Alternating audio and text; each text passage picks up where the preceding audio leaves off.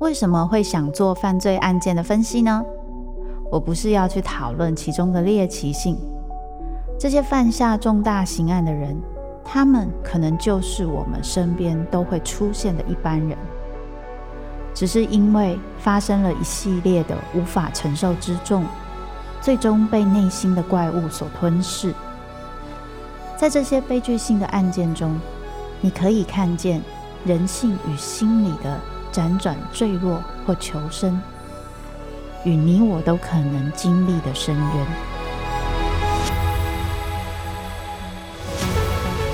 我是周慕姿，我的全新订阅节目《周慕姿读犯罪脚本》，被恶魔追逐的人，带你从心理学的角度探索人性的黑暗面，以及他们内心始终没说出口的挣扎。现在就到 Apple Podcast 以及静好听，搜寻。周慕之读犯罪脚本，被恶魔追逐的人。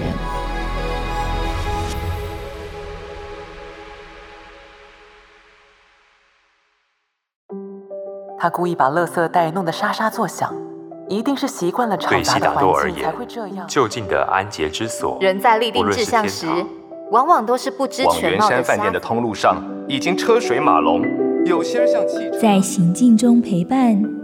在独处时对话，随时随地用声音滋养生活。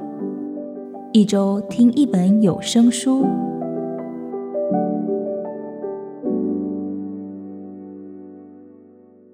欢迎收听由静好听制作的《一周听一本有声书》。我是静好听产品企划云野，今天要跟大家分享的有声书是。莱茵河哲学咖啡馆，康德、黑格尔、马克思、韦伯、海德格、高达美、厄兰的心灵地图。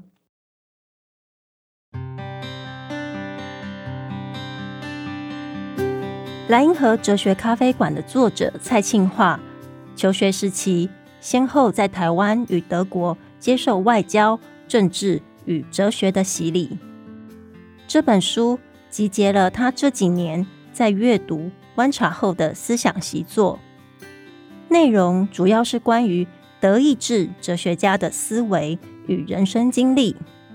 另外，有部分内容是阐述他如何看待哲学、艺术、文学等德国人称为“兰花之学”的学科对于个人教养养成的关系，以及现阶段高等教育。因大环境与产业面向，转为以功能性为考量来开设课程等的想法。对我来说，读完这本书，好像重新回到了大学讲堂，上了一门德意志历史与人文的通识课。作者先抛出什么是德意志这个长久以来德国人不断自问的问题。带出这片莱茵河流经的大地上曾有过的政治动荡、社会变迁和人心面对国族问题所出现的疑惑与矛盾，以及最终他们又怎么思索德意志民族定位的过程。当读者对德意志有了初步认识后，作者接着开始介绍十八到二十世纪的德意志思想家。而这些人大多有师徒关系，例如讲出人类在本性上对知识渴求的启蒙运动推手沃尔夫，著有《纯粹理性批判》，提出人类究竟可不可能认识真实的康德，原本是拿奖学金读神学院，结果却一头栽进哲学的黑格尔。写成《政治经济批判》和《资本论》等划时代著作，不断探究人与资本主义关系的马克思，以极度勤勉的态度面对学术工作，著有《新教伦理与资本主义精神》的韦伯，终身迷恋乡间，但是探究人与世界、自然、科学等等的论述，让他被冠上。德国哲学界秘密君王的海德格，重视对话与交流，强调人类终究必须再度学习如何进行一场正确的对话的高达美。因为纳粹德国流亡到美国，对于极权主义政治与个人良知 versus 集体罪恶有深入剖析的鄂兰。蔡庆化在《问题与答案》这一章里提到，两千年诺贝尔生理学或医学奖得主康德尔。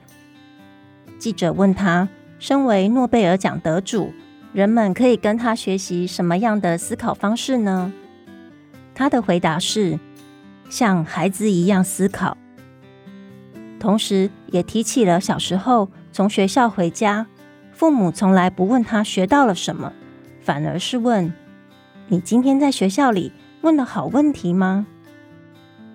你问了好问题吗？看似简单，但也很不简单。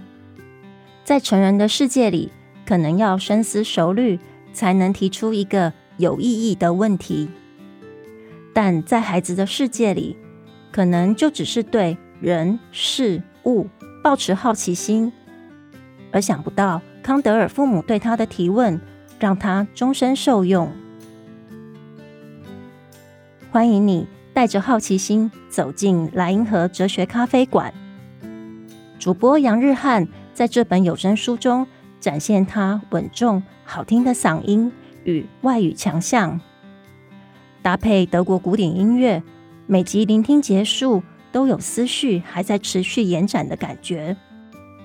如果听完还意犹未尽，那或许就表示你的好奇心已经被勾动了。而谁说哲学是无用之学呢？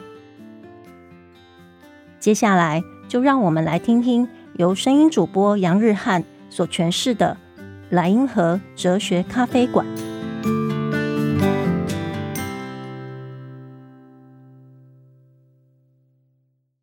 莱茵河哲学咖啡馆，康德。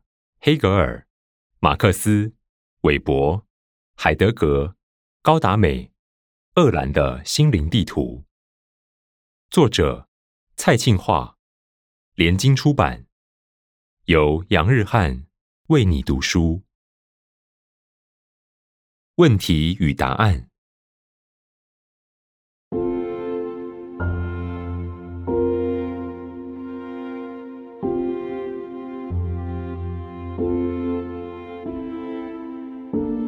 问题比答案重要。读《明星》杂志某一期，采访了诺贝尔奖得主康德尔。康德尔来自维也纳的犹太家庭，当年在纳粹收并奥地利之后，全家不得不移民新大陆。康德尔在美国接上了维也纳的弗洛伊德光荣传统，也读了医学院，并且受了精神分析训练。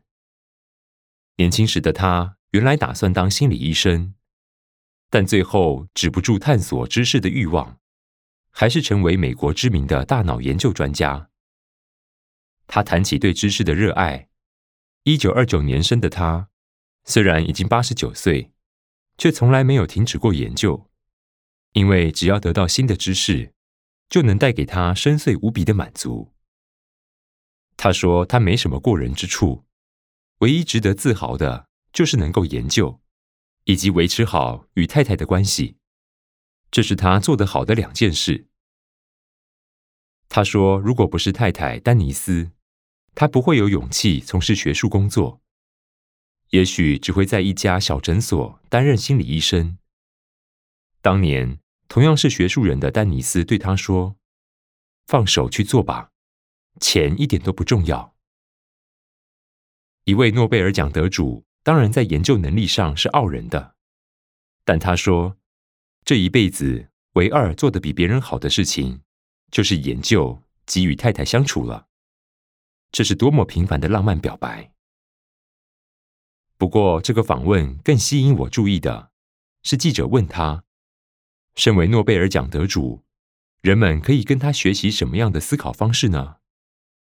他答道：像孩子一样。他说：“当他还是小孩子时，每天从学校回来，父母从来不问他学到了什么，而是只问这个问题：你今天在学校里问了好问题吗？比起毫无疑义的答案，好问题更重要。这是他从父母那里学来的经验。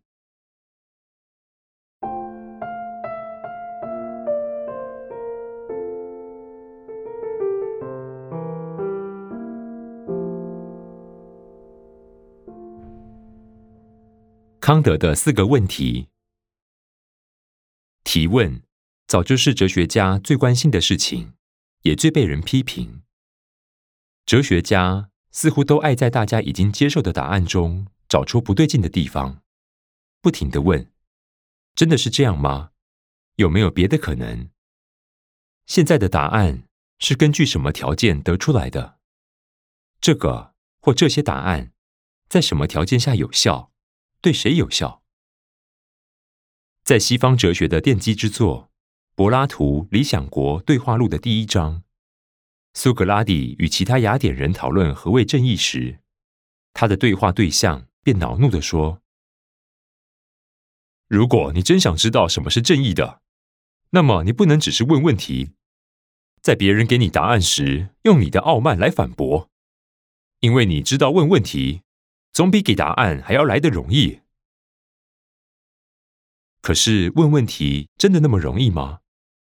我认为问了好问题是最重要的一步。如果问错了问题，我们怎么能期待给出好答案？西方近代或许最重要的哲学家康德就问了一个好问题，从而决定了他在思想史上的地位。近代以来，人类脱离了凡事交给上帝的时代。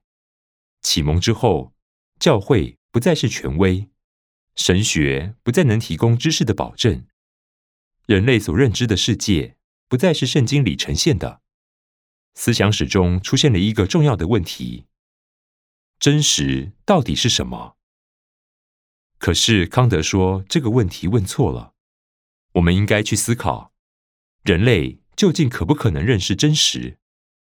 我们的心智、理性。知性、意识等等的运作，在什么条件之下能够说我们认识了真实？而哪些范围是我们不可能认识的？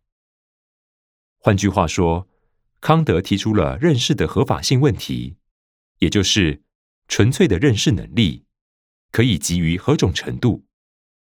人类的知识，或者说认识，可不可能认识一切？